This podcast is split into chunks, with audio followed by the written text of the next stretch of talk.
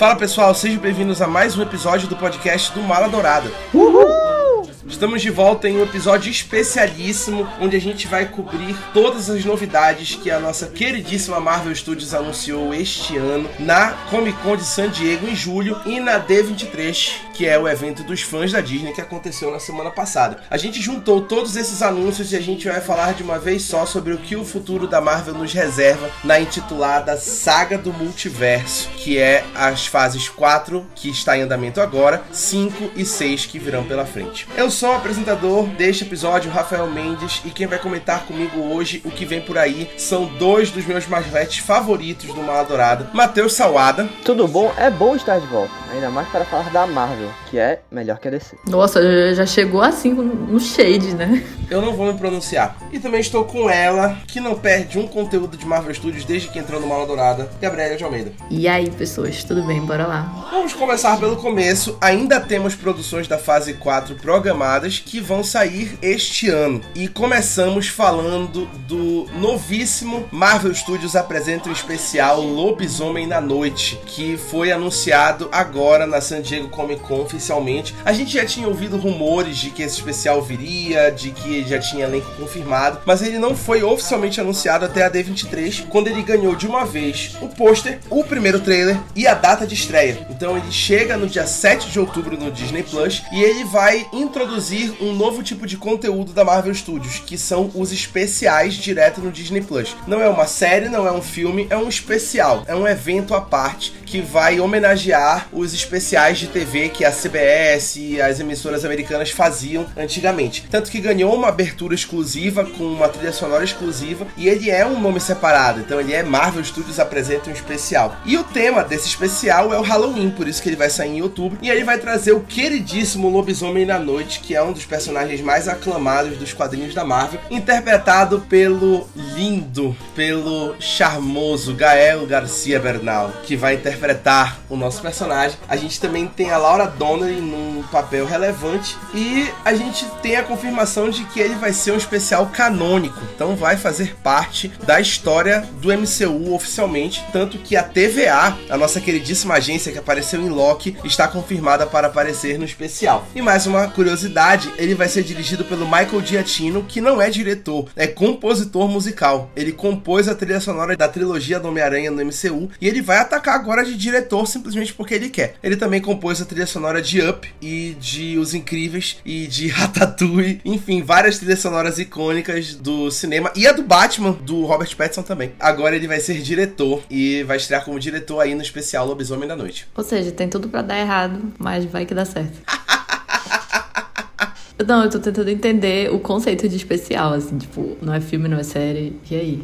Como é que vai ser isso aí? Tipo? Eu acho que vai ser bom, hein? Tô esperançoso. Ai, cara, eu não sei mais o que dizer sobre a Marvel, mas. Não vou me meter com DC também. Não me meto com drogas pesadas.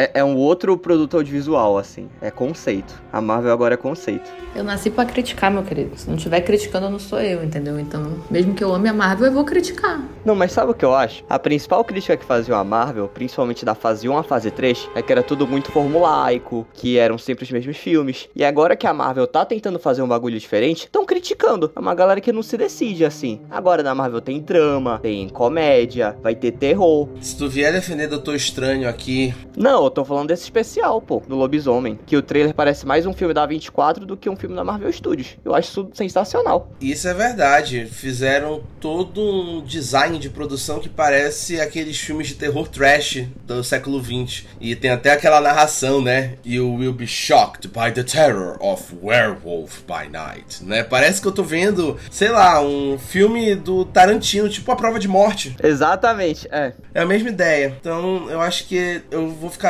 bem satisfeito se eles fizerem isso, né? E é todo preto e branco, né? Até onde a gente viu. Então, acho que vai ser bem legal. Tem toda aquela referência também aos monstros da Universal. É o projeto para mim até agora mais diferente da Marvel. E vai ter o Homem Coisa também, né? Para quem gosta desses personagens mais B da Marvel, acho que vai agradar bastante. A gente vai fazer um podcast sobre Lobisomem na Noite depois que estrear lá em outubro, então mais detalhes virão sobre o que a gente achou, se a gente vai gostar ou não. Não, para começar, que se for preto e branco acabou pra mim, né? Eu acho insuportável, mas tudo bem. Tu nunca assistiu Psicose, não? Cara, como pode, velho? Tá, licença, eu não gosto. Talvez a estreia mais aguardada deste final de ano da Marvel seja Pantera Negra Wakanda para sempre, que é o último filme que chega nos cinemas. Só de ver o trailer eu choro. Eu também fiquei muito emocionado da primeira vez que eu assisti. Dirigido pelo Ryan Coogler, que dirigiu o primeiro filme também, vai introduzir o Namor, o príncipe submarino, finalmente, e também a Coração de Ferro, que é a sucessora espiritual do Homem de Ferro, a Riri Williams. Vai apresentar um novo Pantera Negra, que com certeza será uma das mulheres de Wakanda, mas o mais carregado desse filme é que ele vai ser um tributo ao Chadwick Boseman, que nos deixou em 2020 e que originalmente iria estrear esse filme, mas faleceu antes disso de uma forma assim emocionante, né? Dele ter escondido a doença dele, ter interpretado Pantera Negra em quatro filmes e que, enfim, não tem ser humano no mundo que não se emocione com a história do Chadwick Boseman. E o filme vem carregado com isso, o trailer já é carregado com isso, dessa emoção que vai ser esse filme de contar como vai ser a história sem o T'Challa, sem o Chadwick Boseman. É o filme mais aguardado da Marvel em 2022, sem dúvida alguma. E estreia no dia 10 de novembro nos cinemas e eu não sei o que sentir, de verdade, não sei o que esperar desse filme, mas eu acho que vai ser realmente um épico, talvez maior do que o primeiro Pantera Negra. Preparar a caixa de lencinha, né? Esse é o filme até agora que me dá mais medo da Marvel Studios, porque pra mim é o que tem mais responsabilidade. E muita expectativa também, né? Tipo assim, se Lobisomem da Noite for ruim, né? Tipo, pô, convenhamos, qualquer coisa, né? Agora, se esse filme for ruim, meu amigo, eu não vou saber o que pensar. Não vai ser ruim. Eu espero, né? Eu confio no Ryan Coogler, assim. Você tá achando que o lobisomem vai ser bom, então a gente tem que ter fé no Pantera Negra, saca? Não, mas essa é a diferença, porque, tipo assim, se o lobisomem for ruim, ninguém vai ligar, sendo bem sincero. Agora, se esse filme for ruim, aí vai ser um choque, porque o filme carrega muita responsabilidade. Não só em relação ao Chadwick, mas a todos os personagens que ele vai apresentar, né? São peças-chave. E, inclusive, tem até um rumor de que a gente vai ver o nosso queridíssimo Doutor Destino estreando aí em Pantera Negra 2, como o vilão que tá manipulando aí os povos de Wakanda e de Atlântida para entrar em guerra um contra o outro, já pavimentando aí para um filme onde ele provavelmente vai ser o grande vilão lá na frente que nós vamos falar ainda neste podcast. Então, aguardem que também teremos um podcast sobre Pantera Negra 2 lá em novembro, onde a gente vai falar com mais detalhes sobre esse aguardadíssimo filme. E para encerrar a fase 4 da Marvel, teremos o especial de Natal dos Guardiões da Galáxia que finalmente voltarão aos cinemas depois de darem as caras ali no, nos Vingadores 3 e 4. No Thor 4 eles apareceram, mas né, não é assim muito relevante, né? Foi só um easter eggzinho. O James Gunn, que escreveu e dirigiu esse especial, disse que ele queria fazer um especial de Natal nos moldes de especiais de Natal que passavam na televisão, tipo os especiais de Star Wars, que fizeram muito sucesso. E essa é a proposta dele. Ele disse que vai ser canônico, vai ser conectado diretamente com o próximo filme do Guardiões da Galáxia e que já vai pavimentar para o emocionante final da saga dos Guardiões da Galáxia que vem por aí. E vai ser aí a conclusão, né? Então ele já começa a concluir aí. Inclusive o especial de Natal foi filmado junto com o Guardiões da Galáxia 3. E estreia no Disney Plus no fim do ano. Não sabemos data ainda, nem temos título oficial, nem trama. Mas sabemos que vai estrear no fim do ano para celebrar o Natal no Disney Plus. Aí eu acho que cai no mesmo lugar do Lobisomem da Noite, assim. Se for legal, vai ser legal. Se for ruim, tá tudo bem. Porque, putz, vai ser tipo um bagulho meio né? Dos Guardiões da Galáxia. Não vai ter muita consequência. Não é como se, meu Deus, a Gamora voltou ao grupo. Não, eles vão lá, passar um peru, vai ter algum momento emocionante. É isso, né? Especial de Natal. Uma zoeirinha. I am Groot. Não, e o James Gunn tem um problema que ele mesmo criou, que ele aumentou muito o sarrafo das produções dele depois do trabalho que ele fez na DC. De pacificador, de esquadrão suicida. A gente viu que o James Gunn sem filtro algum consegue fazer. E aí ver ele de novo na rede da Marvel vai ser, pelo menos para mim, um pouco broxante assim. Eu gosto dessa proposta que a Marvel tá fazendo de fazer coisas diferentes, como o especial do Halloween do Lobisomem e aqui o especial de Natal. Eu acho, sinceramente, que nenhum outro grupo ou personagem se encaixaria melhor no especial de Natal da Marvel do que os Guardiões da Galáxia. Eles têm tudo a ver com essa proposta. Então eu acho que tem potencial para ser bom, mas vai ser estranho ver o James Gunn fazendo algo mais família depois do que ele fez na DC. Mas não acho que vai ser ruim, só vai ser diferente. James Gunn Família é ótimo. Encerrando 2022 a fase 4, a gente já começa em 2023 com os dois pés na porta na fase 2025 que vai começar a pavimentar um caminho para o que a gente quer ver de verdade lá na frente. Em 2023, o primeiro lançamento vai ser a segunda temporada de What If, a aclamada série de multiverso da Marvel, que é a primeira série animada da Marvel, para quem conferiu no ano passado, muito boa, por sinal. Tem os seus tropeços, mas é muito boa no geral. E que vai trazer episódios inéditos, estreia no começo do ano e vamos ter episódios, inclusive, com novos personagens da fase 4 já fazendo suas estreias, como o Shang-Chi, que vai ter a sua versão animada no Arif, e o episódio que ia sair na primeira temporada e não saiu, mas que vai sair agora, que é o da Gamora Titã, que todo mundo quer ver como seria se a Gamora tivesse matado Thanos e tivesse assumido o lugar dele. Eu gosto desses episódios do Arif que mostram é, realidades paralelas e eu quero ver muito mais. E quero que eles se soltem mais nessa segunda temporada para explorar umas realidades assim muito mais absurdas do que eles já fizeram. Eu acho que assim, a primeira temporada de What If foi um grande experimento. Eu acho que eles ainda não entendiam direito quais eram os limites em termos narrativos que eles teriam para essa série, até pelo fato dela ser de animação, ter um, uma outra questão orçamentária. Agora que eles estão na segunda temporada, eu queria ver muito mais loucura, eu queria ver mais criatividade. Eu acho que o saldo da primeira temporada, ainda que seja positivo, é muito inconstante. Nós temos episódios que saíram muito da caixinha, tipo do Doutor Estranho, e outros episódios que basicamente fizeram a mesma coisa, que era colocar um personagem na roupagem de outro personagem. Então eu queria ver algo mais inventivo, assim, até por se tratar de uma animação. Gabriele, nada? Tu não viu o Arif, né? Só vi uma parte, eu não curto muito o Arif. Criminosa. Como uma Marvete criminosa, porque tem umas coisas que eu não faço nem questão. Marvel fã de verdade vê tudo, até o que é ruim. Se eu já vi Doutor Estranho de novo, que eu disse que eu não ia ver. Pô, aí é sacanagem. A gente sabe que o Rafa é fiel às séries quando ele vê a sexta, sétima temporada de Flash da CW. Ele assiste a vigésima temporada de Flash. Putz. Rapaz. Não falem, por favor, eu tô em dias ruins em relação a isso. O primeiro filme da Marvel Studios em 2023 será o aguardadíssimo Homem-Formiga e a Vespa Quantum Mania, o terceiro filme da franquia do Homem-Formiga, que tem o Peyton Reed de volta na direção e um roteirista novo, que é o Jeff Loveness, que vocês vão conhecer se forem fãs de Rick e Morty. Ele escreveu o episódio do Tanque de Ácido que levou o Emmy de melhor episódio de animação no ano passado, se não estou enganado. Então, ele tem aquele quê de multiverso que vai ser necessário aqui enquanto Mania, porque é o filme que vai apresentar o nosso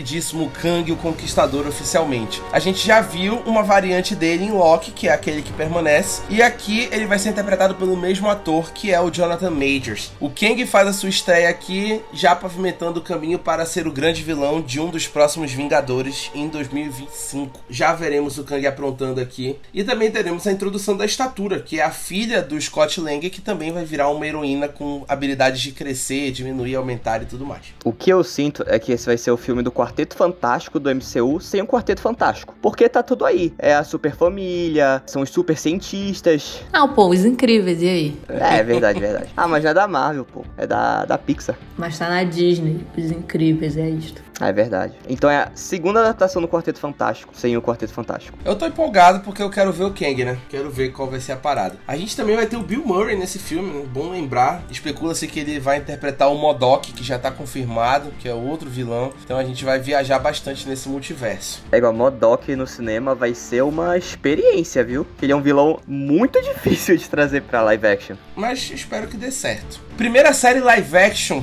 em 2023 será Invasão Secreta, aguardadíssima pelos fãs dos quadrinhos da Marvel, que traz todo aquele arco dos Skrulls vilões que começa a se infiltrar nos mais altos níveis dos governos e das entidades poderosas do mundo. Nossa, surtei real com isso aí. Adorei. A gente tem o Samuel L. Jackson de volta como Nick Fury, e aqui a gente tem a confirmação de que, pelo menos por uns 10 anos dentro do MCU, o Nick Fury que a gente viu, na verdade, era o Talos que é interpretado pelo Ben Mendelsohn, disfarçado de Nick Fury. E agora o Nick Fury de verdade volta do espaço, porque a, a, cagada ficou feia e só ele pode resolver. Mas não só o arco do Invasão Secreta e não só o retorno do Samuel L. Jackson e do Ben Mendelsohn anima bastante, mas também a introdução de duas grandes atrizes da televisão e do cinema que vão fazer a sua estreia no MCU. Emilia Clarke a nossa queridíssima Daenerys Targaryen de Game of Thrones e Olivia Colman, vencedora do Oscar, e a Rainha Elizabeth II de The Crown entrarão oficialmente no MCU. Gente, isso aqui é atrizes de um calibre imenso.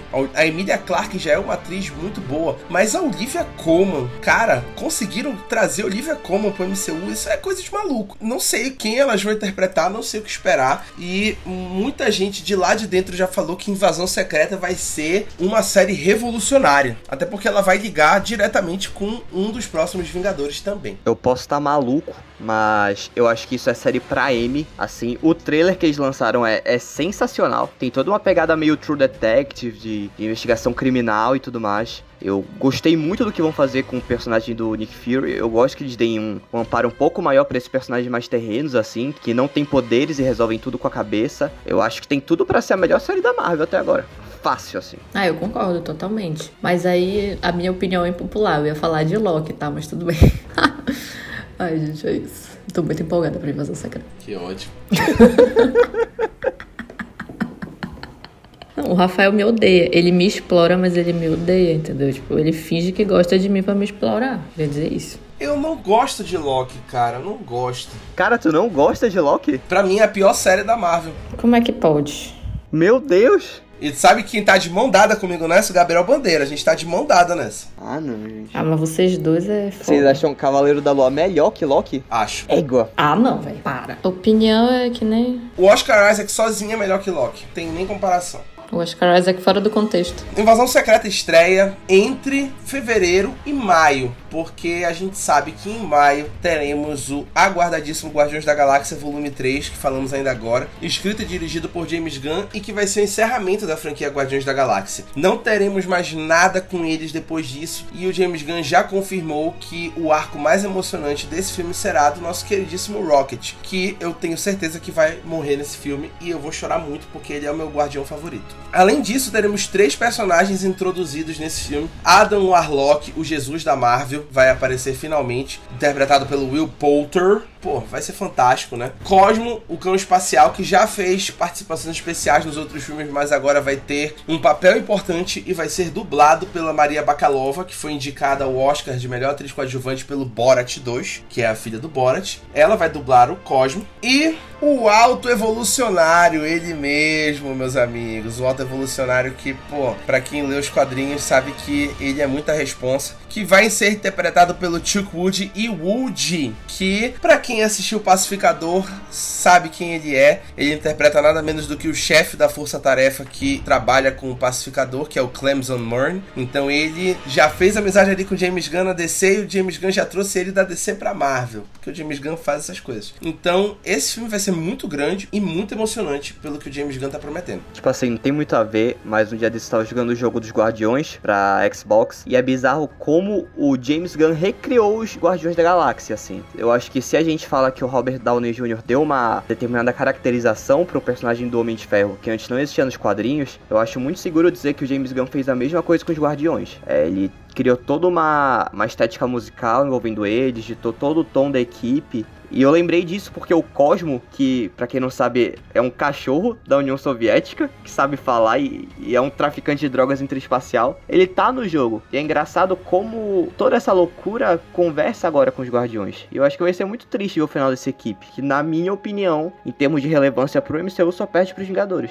Eu não sei, eu sempre achei Guardiões da Galáxia meio, meio sem graça. Então pra mim tanto faz. Meu Deus. I'm sorry. Depois de Guardiões da Galáxia Volume 3, teremos Echo, que é um spin-off de Gavião Arqueiro. Aí sim. Nossa, isso aí é qualquer coisa, viu? Eu achava que seria qualquer coisa, mas depois que eu vi a Laqua Cox como a Maya Lopes na série do Gavião Arqueiro, eu fiquei empolgado, porque ela é uma excelente atriz e interpretou a personagem muito bem. Então ela volta como a Maya Lopes nesse spin-off do Gavião Arqueiro, que também terá o retorno do queridíssimo tio dela, Wilson Fisk, o rei do crime, interpretado pelo Vincent D'Onofrio, em mais um papel, ele voltando como Wilson Fisk com tudo, né? Eu adoro isso. Nossa, ele é o maioral. O homem vai voltar. As pessoas dessa cidade precisam se lembrar quem é que manda. É, não tem jeito, velho. Eu tô muito empolgado. Lembrando que a Echo é uma heroína surda, assim como a atriz, que é a Laca Cox, que também tem uma prótese na perna, né? A atriz e a personagem. Então, a Echo e a Laca Cox trazem muita representatividade pro Marvel Studios e acho muito importante que essa série saia mesmo, porque além de contar uma história relevante, tem aí atores relevantes e ela também é descendente de nativo americano, então a série vai contar muito sobre a ascendência nativa americana da personagem e vai contar com um grande elenco de nativos americanos também. Eu acho que essa série seria boa se fosse feita, tipo assim, pela Netflix, aos moldes de como eles fizeram Demolidor, Punisher. Porque querendo ou não, a Marvel adota uma série de restrições de roteiro, de ideias,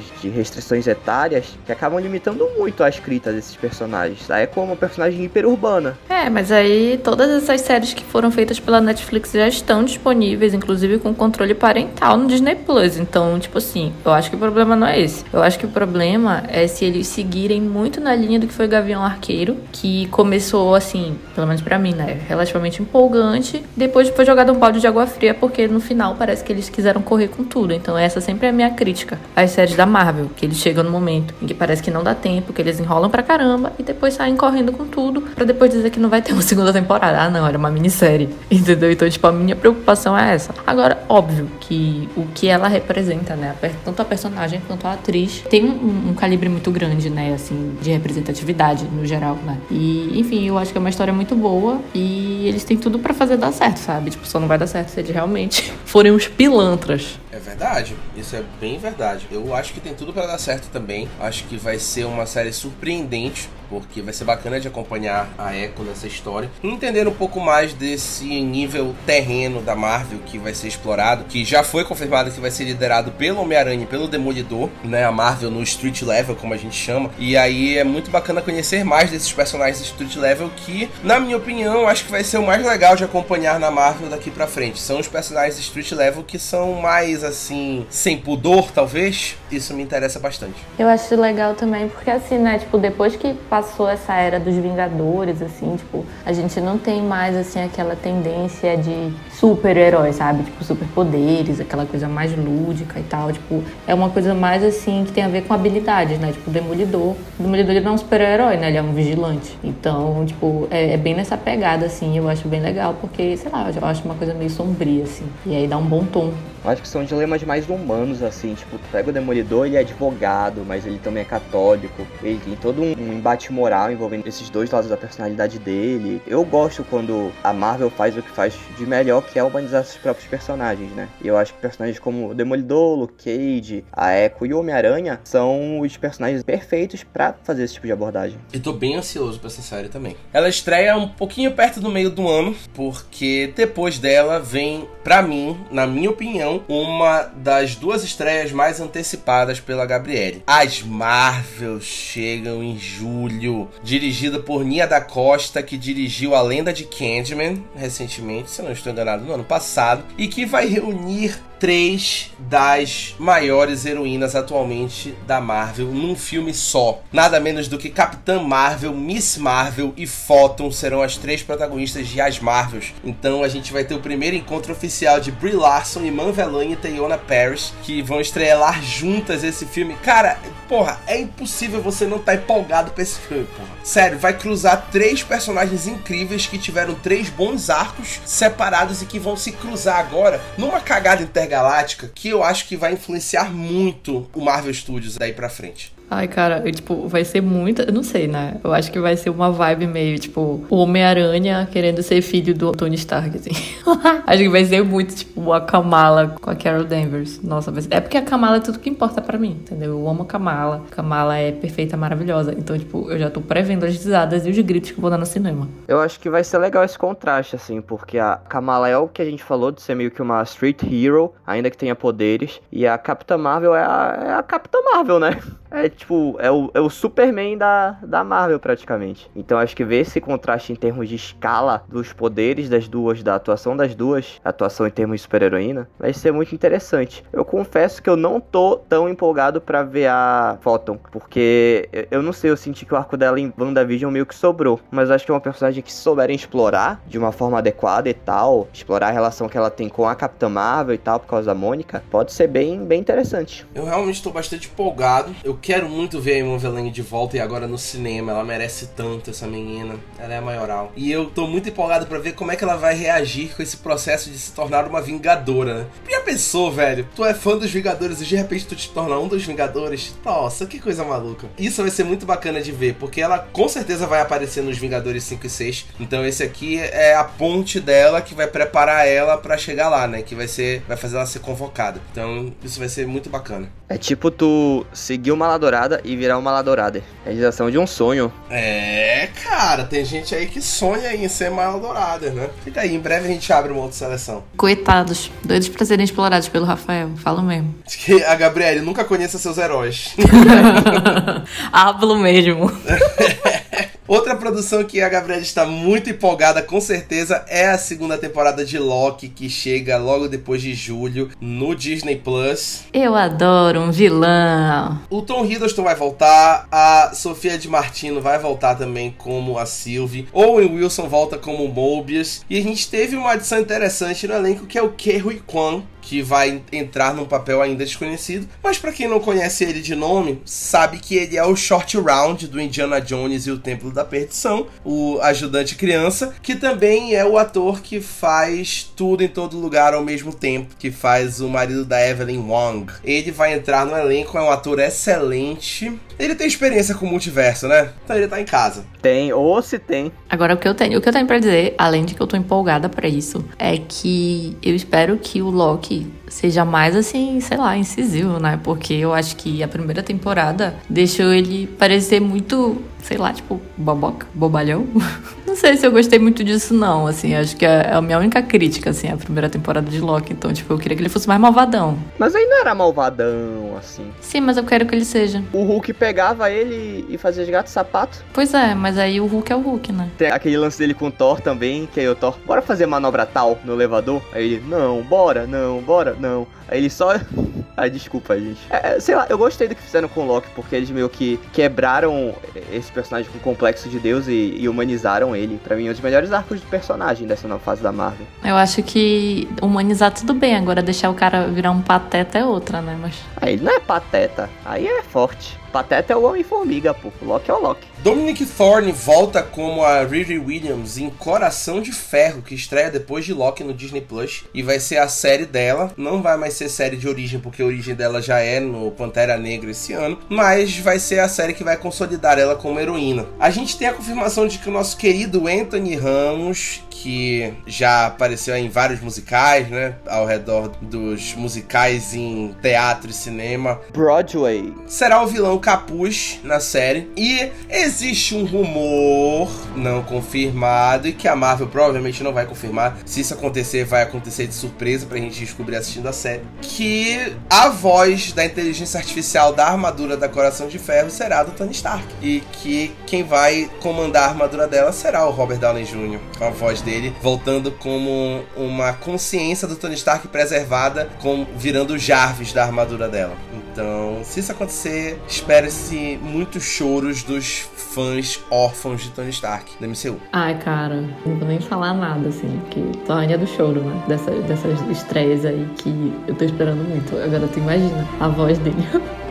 Ai, gente, desculpa. Fica emotiva. Não, é, se eu escutar a voz do Robert Downey Jr. na armadura, eu vou à loucura, cara. Eu gostei, eu acho que pode ser uma série legal, mas a gente precisa ter mais coisas sobre ela no Pantera Negra pra ter uma opinião. Que até agora a gente não sabe direito qual vai ser a da personagem. Se ela vai ser mais strict level, se ela vai ser mais nível espacial, assim. Porque o Capuz, por exemplo, ele é um vilão dessa galera, assim. Ele é metido com o Wilson Fisk, ele é da máfia. Ele não é tipo um Kang da vida. Então eu tô muito curioso para saber o que vão fazer com a personagem. O último filme em 2023 que estreia nos cinemas é Blade. O nosso queridíssimo caçador de vampiros volta aos cinemas depois da última aparição lá atrás com Wesley Snipes. Ele volta aos cinemas e quem vai interpretar ele é o vencedor de dois Oscars, Mahershala Ali, que vai interpretar o nosso queridíssimo vampirão da Marvel Studios. Estreia em novembro. E estou muito empolgado para esse filme porque a gente já escutou a voz do Blade no final de Eternos. Para quem lembra, ele aparece só em voz conversando com Danny Whitman, o nosso Kit Harington. Quando ele pega aquela espada do Cavaleiro Negro, ele fala assim: Você está pronto para a tarefa, Sr. Whitman? Quem fala é uma Herschela Ali com o Blade. Então ele já vai aparecer aqui no filme. As filmagens já devem estar começando. Eu gosto muito do Blade, estou muito empolgado para ver essa versão do Mahershala Ali com o personagem. E curiosidade, ele estava escalado para aparecer no especial do Lobisomem esse ano, mas o Mahershala não conseguiu achar tempo na sua agenda para filmar a participação. Mas já vejam aí que tem uma ligação planejada do Lobisomem com o Blade, porque são esses heróis mais mitológicos, digamos assim, do terror.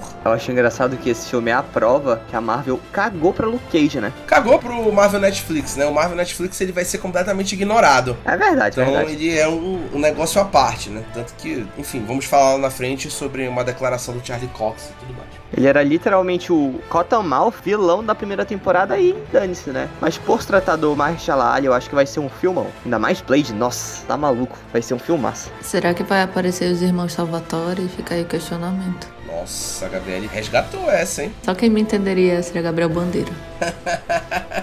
Será que vai aparecer Morbius? Ei, Fica it's Morbin time! Aí Morbius é sacanagem. E a última produção da Marvel Studios em 2023 é Agatha Coven of Chaos, que é o spin-off da Agatha Harkness, que ganhou uma série dela com a Catherine Han voltando e vai estrear no fim do ano, assim, talvez novembro para dezembro. Assim, pra mim, essa aqui é a série que é qualquer coisa. Eu espero mais de Echo do que eu espero de Agatha, entendeu? Porque, tipo assim, É, tipo, eu não sei muito assim, não, o que eu, que eu espero, se eu espero, por que eu espero, não sei. Só tá lá, entendeu?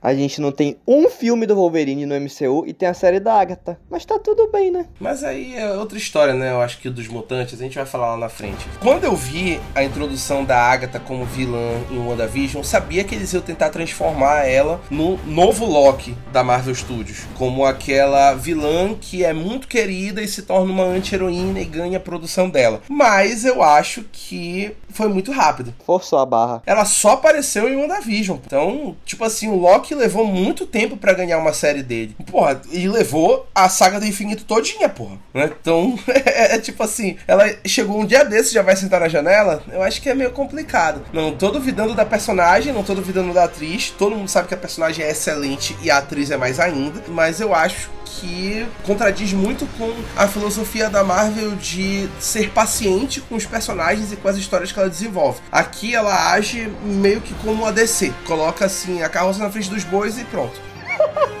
Acho que no ADC foi, foi muito bom. Comentário muito preciso. Eu acho que é uma série assim, tipo, tem as séries boas, né? Tipo, tem as produções boas e tem as produções que eles fazem assim, tipo, pra fazer volume. Aí eu acho que essa é uma dessas. É porque a Marvel não sabe dar tempo livre assim para as pessoas esperarem. Tem que ser uma produção engatada na outra. Aí eles viram que tava com espaço livre e falaram: bora fazer uma série da Agatha, o pessoal gostou e tal. E vai ser isso. Em 2024 ainda teremos produções na fase 5. A primeira é o retorno de Charlie Cox como o Demolidor na sua própria série, Demolidor Born Again, que não só o Charlie Cox volta, mas também o Vincent D'Onofrio como o Wilson Fisk mais uma vez. O grande encontro deles dois está chegando em 2024. Estreia no Disney Plus. O Charlie Cox já confirmou que não é uma quarta temporada do Demolidor da Netflix, é uma série que vai começar do zero, então eles vão ignorar tudo que aconteceu no Demolidor da Netflix. E ele já disse que teremos 16 episódios nessa primeira temporada. Então serão basicamente uns 4 meses com o Demolidor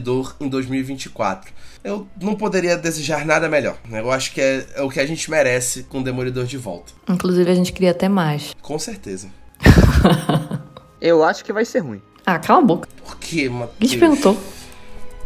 A Netflix fez um negócio inacreditável com o Demolidor. Agora, nas mãos da Marvel, vai virar o Gavião Arqueiro católico advogado. Vai ser isso que eles vão fazer. É, eu tenho medo da Marvel restringir muito o Demolidor, sabe? Eles vão ter que ter muito culhão pra fazer 18 anos, né? E eu espero que eles tenham, porque eles têm muitas produções de 18 anos para fazer. Não só essas, mas a gente vai falar também lá na frente. Mas eu realmente queria ver um Demolidor sem amarras, sabe? Mas é muito difícil com a Disney, né? É muito difícil. Eu acho muito difícil. Eu acho que o Demolidor que a gente vai ver não vai ser o Demolidor da Netflix. Vocês já deixaram isso muito claro, mas é porque não vai ser esse cara. É outro personagem. Não é necessariamente o cara que a gente já aprendeu a amar. E é por isso que eu tô meio assim com essa série. O cast é o mesmo, mas o personagem é outro. A gente vai pensar positivo. Eu quero pensar positivo.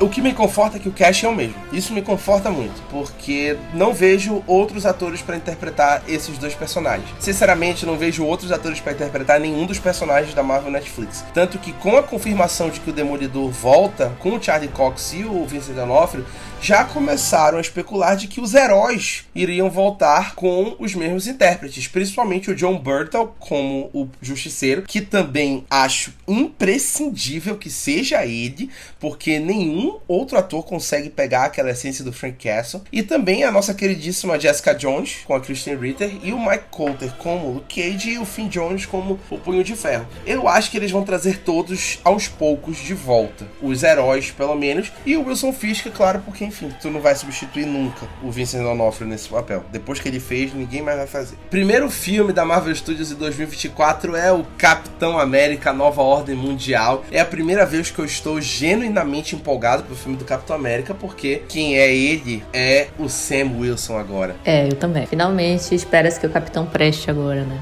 Guerra Civil, vocês não ficaram empolgados? Cara, eu fiquei empolgado no Guerra Civil por conta dos outros heróis, né? Não por causa do Capitão América. Por causa do Tony Stark. Agora eu tô empolgado por causa do Capitão América, pô. Exatamente. Ah, é verdade. Não entendi, entendi, é verdade. Temos o Capitão América preto agora. Porra, foda-se. Eu vou assistir. É um dos meus favoritos agora. Então, Anthony Mack volta agora estrelando um filme do Capitão América. Cara, vamos calar a boca de todos os haters, né? Ele chegou aí o, o maioral. Anthony Mack de volta. Cara, ele foi separado do Sebastian Stan, né? Que coisa dolorosa. Não, cara, isso eu não posso aceitar, mas é a vida. Cara, isso vai ser muito doloroso. E nós temos algumas confirmações interessantes aqui no elenco de Capitão América Nova Ordem Mundial, que estreia em maio de 2024. A gente tem a nossa querida Shira Haas, que estrelou Nada Ortodoxa na Netflix, e ela entra no elenco como a Sabre, que é a primeira heroína israelense da Marvel Studios do MCU, né? Trazendo aí cada vez mais diversidade para o elenco geral. Eu quero um, eu quero um herói brasileiro, super curupira. Mancha Solar nos X-Men, acho que vai pedir aí um herói brasileiro em breve. A gente também tem o Joaquim Torres voltando, interpretado pelo Danny Ramirez, que a gente sabe que ele vai assumir o manto de Falcão no MCU, depois que o Sam Wilson deixou os equipamentos do Falcão com ele. Mas o que mais empolga é o retorno do líder. Samuel Stearns volta como vilão do Capitão América, e para quem não lembra dele, ele apareceu em O Incrível Hulk em 2008, interpretado pelo Tim Blake Nelson. Ele é aquele cientista que tenta ajudar o Bruce Banner a se livrar do Hulk e acaba sofrendo um acidente que o cérebro dele começa a se deformar e crescer. Ele não apareceu mais nenhuma vez depois dessa e volta agora como vilão do Capitão América, mostrando aí que a Marvel finalmente está tendo coragem de amarrar as pontas soltas que ela deixou no começo do MCU. Pode ser legal, eu confesso que eu achei estranho o vilão do Capitão América ser o líder, porque ele é originalmente um vilão do Hulk, mas eu acho que se vocês colocarem ele dentro de uma trama política, dele querendo ser algum regente de algum estado, ou tá por trás manipulando alguns governos, acho que dá para fazer uma trama política muito interessante. E é isso, né? Eu acho que esse Capitão América, o, a série do Falcão Cidade Invernal deixou isso muito claro, vai ser um capitão mais politizado, assim, que fala de forma mais aberta sobre assuntos que são relevantes. Nesse sentido, eu acho que a decisão de colocar o líder como vilão pode ser muito acertada, depende de como quiserem utilizar. Depois desse filme, nós teremos o Esquadrão Suicida da Marvel, os Thunderbolts.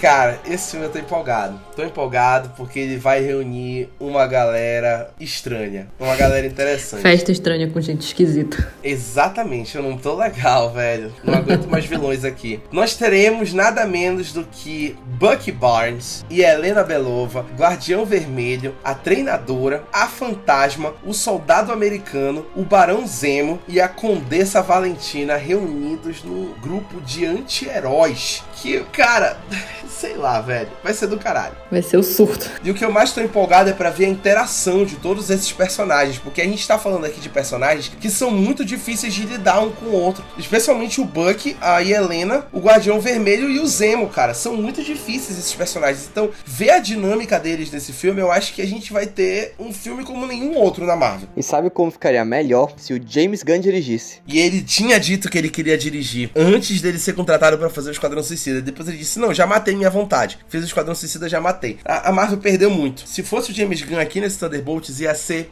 perfeito. É o que tem para hoje, né? Vai ser um filmaço. Esse elenco de personagens é muito bom. Eu tô curioso para ver o que vão fazer com a Fantasma, que ela é uma personagem que pra mim foi muito injustiçada ao filme do Homem-Formiga e Vespa, né? Tipo, a gente viu muito pouco dela. Eu quero ver o Buck Barnes. É isso aí. E aí Helena, né? Claro. É, óbvio, mas o Bucky Barnes em primeiro lugar. A fase 5 termina nas mãos dos Thunderbolts e a fase 6 começa ainda em 2024 com o filme que eu estou mais aguardando, cara. O Quarteto Fantástico ganhou data, velho. Só o Rafael. Não acredito, cara. A primeira família da Marvel, velho. Como pode? Cara, como pode? Estreia em novembro de 2024 e a gente já teve a confirmação, inclusive, de que o diretor desse filme será o Matt Shackman, que dirigiu todos os episódios de WandaVision, que para mim é um excelente diretor. Ele fez um trabalho muito bom em WandaVision e eu acho que ele vai lidar muito bem com o Quarteto Fantástico, que ainda não temos elenco, porque a Marvel vai segurar isso até o último segundo. Pelo menos o diretor é diretor, né? Eu sei que não vai ser, mas se fosse o John Krasinski como Reed Richards, é ia ser muito do caralho. Porque eles colocaram aquele Reed Richards no Doutor Estranho só pra gente ter o gostinho assim. E aí eu, eu tô sentindo que eles vão tirar isso da gente. Vão tirar o sonho. Eu também acho que eles vão tirar. Eu já vi muitas especulações de quem seria, né? Colocaram até o Ben Badley do Você no papel. Credo? Eles vivem mudando as escalações, tá? Cada um vaza uma informação do jeito que quer, né? Mas eu acho que eles não vão entregar o elenco que a gente espera. Vão entregar completamente diferente. Mas, fora ver, né? Eu acho que foi tipo quando colocaram o Ivan Peters no WandaVision, só pra gente ficar, meu Deus, é o Mercúrio e tal. E no final era só um cara qualquer. Eles adoram isso, né? Em 2025, teremos dois filmes dos Vingadores, nada menos. O primeiro é em maio e é Vingadores A Dinastia Kang. Ou seja, o nosso vilãozinho Kang o Conquistador vai ter um filme de Vingadores para fazer um estrago. Quem vai dirigir esse filme é Destin Daniel Cretton, que comandou Shang-Chi A Lenda dos Dez Anéis. E o roteirista será Jeff Loveness, que escreveu Homem-Formiga e a Vespa Quantumania. A gente tem uma união de dois grandes nomes aí da fase 4, fase 5, para fazer o primeiro filme dos Vingadores depois do Ultimato. Eu acho que é um filme difícil de comentar, porque a gente ainda não, não viu muita coisa, né, da fase 5, para ter uma dimensão do que vai ser esse evento. Mas eu não sei se vocês viram vazar algumas artes promocionais com Shang-Chi, com Eternos, com todos esses heróis que estão entrando agora enfrentando o Kang, e tem potencial para ser um super evento. Só tem que ver o que vão fazer com esse personagem. Eu tenho receio deles se perderem na ideia, assim, tipo, de querer trazer uma coisa muito diferente, mas ao mesmo tempo eles têm que sobreviver, né, tipo, ao fim dos Vingadores originais e tal, mas enfim, tipo, como realmente não sai muita coisa, não dá para dizer muita coisa, mas eu espero que seja bom, né? Eu tô nervoso pra esse filme. Assim como eu estou nervoso também para Vingadores Guerras Secretas, que é o sexto crossover da Marvel. Estreia em novembro de 2025 também. Então a gente vai ter dois Vingadores no mesmo ano, realmente. Primeira vez que isso acontece. Eu com 40 anos indo pro cinema assistir os Vingadores. Isso, todo, todo mundo velho indo assistir. E 2025 eu vou estar com 29 anos, velho. A gente vai estar com essa idade, né, Gabriel? 29 anos indo assistir Vingadores, velho. Quase 30, eu, hein? Vou estar de fralda geriátrica. 24 aninhos. É, tu vai estar novinho, né, Matheus? Porque tu nasceu ontem. O Matheus vai estar entrando na puberdade. Vai estar entrando na puberdade. Tu vai saber como é que é, Matheus. Mas o que mais intriga aqui é que o vilão pode ser o Doutor Destino, né? Porque em Guerras Secretas todo mundo sabe que o Doutor Destino é que faz um estrago, né? No Guerras Secretas. Acho que vai ser bom. Sem comentário. Além do fato de que eu estarei de idade avançada. Só nos resta esperar. Sabe um filme que já deu uma introdução do que pode ser isso? Doutor Estranho 2, com as incursões. É verdade, as incursões podem ser interessantes aqui. Não é que Doutor Estranho 2 serviu pra alguma coisa? Pode ser que já tenha dado aí uma pista. Ai, ai. Eu gostei muito. Ai, meu Deus. Nós temos alguns lançamentos que já foram especulados, que chegaram nos cinemas, mas ainda não tem data, nem um anúncio oficial, nem nada assim que leve pra frente. Deadpool 3 talvez seja o mais aguardado desses, que vai ser a introdução do Ryan Reynolds como Deadpool na Marvel Studios, depois que a Fox foi comprada. O Shawn Levi já foi confirmado como diretor, que já trabalhou com ele em Free Guy e em Projeto Adam. E o Ryan Reynolds voltaria junto com a Zazie Beetz como a Dominó e o Stefan Kapicic como Colosso. E os roteiristas seriam os mesmos roteiristas dos dois primeiros filmes que foram da Fox. Shang-Chi 2 também teria sido confirmado com a direção e o roteiro do Dash Daniel Cretton e com o retorno do Simu Liu, da Aquafina e da Menger Zheng como os três protagonistas. Talvez esse filme demore um pouco mais do que a gente espera porque o Dash Daniel Cretton já está ocupado com o Vingadores 5. Eternos 2 teria sido confirmado pelo. Eu só queria abrir um parênteses aqui pra dizer que eu acho muita sacanagem Shang-Chi 2 não ter data, mas tudo bem. Também acho. Acho que ele é um filme muito injustiçado, a franquia, né, do Shang-Chi. Já era pra estar, tá, sei lá, tipo, lançando ano que vem, não sei, tipo. É porque é um filme que não fez tanta repercussão assim, tanto boca a boca, infelizmente. Não, eu acho que a repercussão foi no sentido de que, de que aconteceu muito a, a questão daquele Asian hate, né? E eu acho que já que a Marvel tá nessa vibe de trazer diversidade,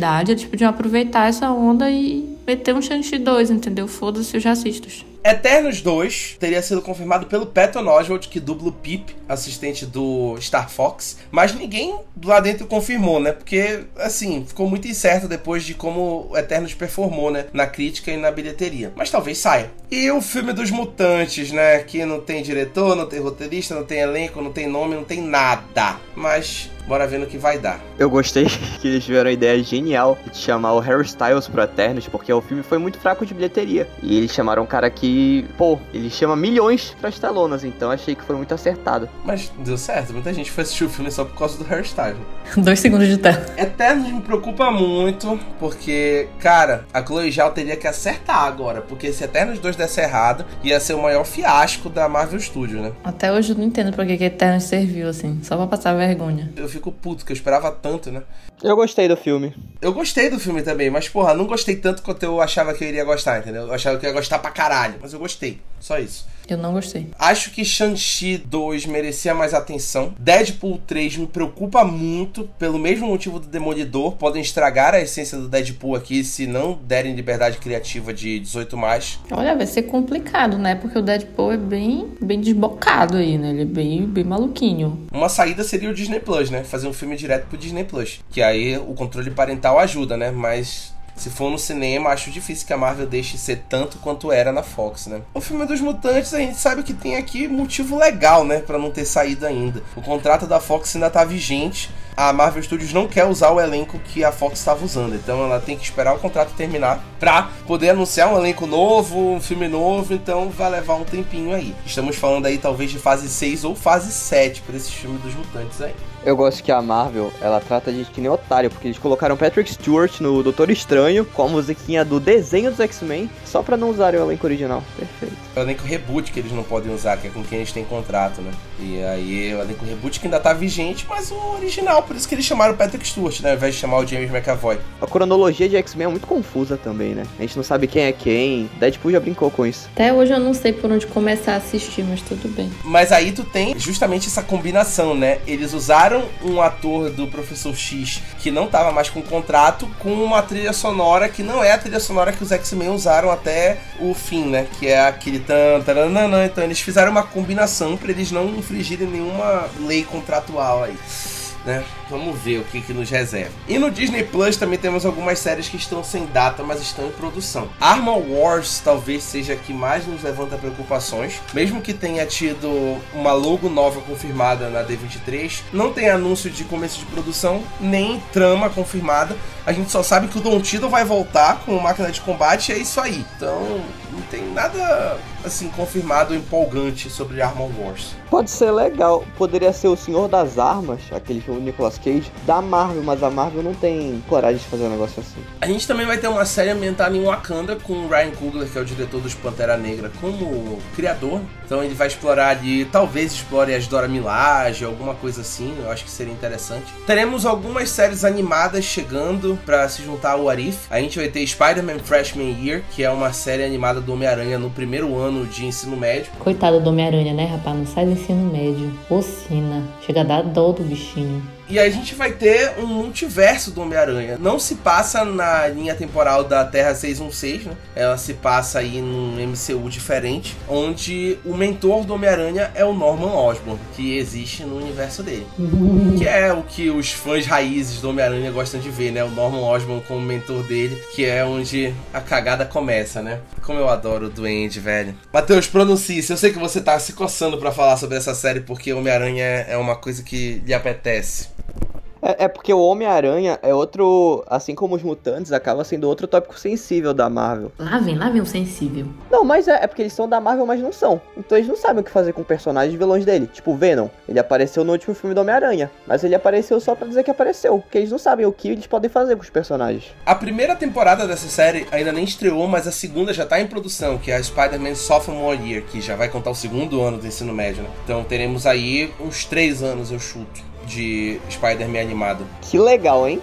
Interessante. É, eu acho que o Homem-Aranha, pelo menos assim, do meu ponto de vista, ele nunca perde a graça. Tipo, é diferente se estivessem fazendo mais uns mil filmes do Thor, assim, que ninguém aguenta mais, saca? Tipo, não, acho que o Homem-Aranha ele não se esgota porque ele tem mil uma possibilidade. E, e, eu consigo visualizar, assim, de, de, forma mais divertida as possibilidades do Homem-Aranha. Então eu acho que, sei lá, tipo, mesmo que não dê certo, dá certo, sabe? Calma, Gabriele Ode Almeida, você vai assistir três temporadas do Homem-Aranha no ensino médio animado? Eu vou. Eu adoro o Aranha no Aranha Verso. Eu adoro aquele filme. Ah, mas aí é outra coisa. Ah, mas aí eu quero assistir, eu gosto do Homem-Aranha. Mesmo assim do Leso. Eu acho mais provável que a Gabriele assista a animação do Homem-Aranha do que o Arif. Obrigada. É verdade, é verdade. Inclusive, falando em Warif, a terceira temporada de Warif já tá confirmada em produção com episódios novíssimos, que vai estrear bem depois. E o Arif já tem até um spin-off confirmado, que é o Marvel Zombies, aquele episódio que todo mundo adorou da primeira temporada. Amou ou odiou, mas todo mundo comentou do Marvel Zombies. E ele vai ganhar uma série só pro Marvel Zombies, com personagens inclusive confirmados como Shang-Chi também, que estará no time de caçadores de zumbis do Marvel Zombies. Isso tudo estreia aí em 2024, né? 2025 talvez. Não sei qual é o tesão que eles têm com o Orif, né? Mas bora lá. Eu sou uma pessoa simples. Tem zumbi, eu tô assistindo. Eu tô na mesma pegada. E duas séries que foram confirmadas por insiders e que não temos nada também é a série do Magnum e a série do Nova, que são dois heróis bem B da Marvel, mas que aquele fã de quadrinho chato gosta, mas que não tem criador, não tem elenco, não tem data confirmada, mas aparentemente vem aí. Não, calma lá. Nova é legal. Nova é o Lanterna Verde da Marvel. Tipo, pô, é, é a tropa de polícia espacial. É, é o Buzz Lightyear. Eu gosto que, como o Matheus ele é mais novo, ele traz umas referências assim, sabe, fora da caixinha. Pessoal que não se monta é complicado, né? Agora, Magnum é tipo a série da Agatha, né? Quem vai assistir isso aí? Quem pediu por isso aí. Aquela história, né? Não tem mais o que inventar, eles vão jogando qualquer coisa. Bicho, eles poderiam fazer os Jovens Vingadores, meter o Hulk, meter o. canonizar o Icano. Triste. Tem muito potencial, né? Acho que esse podcast serviu pra gente falar que a Marvel tá indo para todos os lugares. Eu quero saber por que, que eles não criaram um filme só pro Roy Kent. Ixi, ainda tem isso, né? Ainda tem o Hércules, ainda tem o Thor. Eles estão deixando a gente sonhar, entendeu? Tipo, só que não.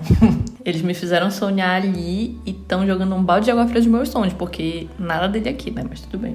Não estamos empolgados com tudo, mas estamos empolgados com algumas coisas definitivamente. E assim a gente encerra esse podcast que pegou esse compilado. Fazia um tempo que a Marvel não anunciava tanta coisa de uma vez, né? Por causa da pandemia. Mas ela anunciou um monte de coisa de uma vez e já desenhou aí mais anos de dinheiro garantido. Porque mesmo a gente duvidando, a gente vai estar tá lá para conferir. Só quero só confirmar se vai ser bom ou se vai ser ruim. Vou dar aqui meu stream, meu dinheirinho do ingresso. Não tem jeito. E a gente fala mal, mas a gente tá lá, né?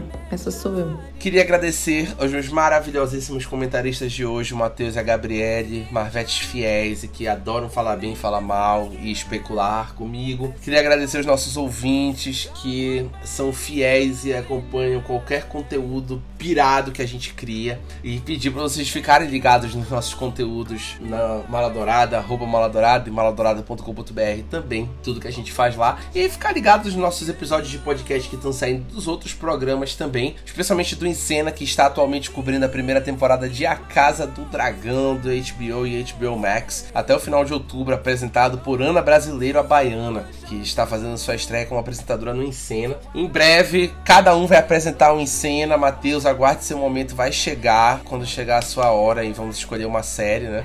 Round 6, por favor. É, mas Round 6 não dá para comentar porque sai tudo de uma vez, né? Tem que ser uma semanal. Talvez eu te coloque num The Boys, assim, ano que vem. Acho que é uma boa. Depois do sucesso que foi a Gabriele apresentando Miss Marvel, né? Todo mundo quer, ah, vamos colocar os outros membros para apresentar um podcast. Ninguém mais quer me ouvir apresentando em cena, mas tudo bem. É, o papacito, né? Tudo que vai e volta. E... brincadeira, amigo, brincadeira. A qualquer momento a Gabriele vai tentar me depor do Mala Dourada, eu tenho certeza disso. E rapá, eu tô dando aula de impeachment. Te prepara. E é isso. A gente se vê nos próximos episódios do podcast do Mala Dourada e tchau. Tchau. Tchau.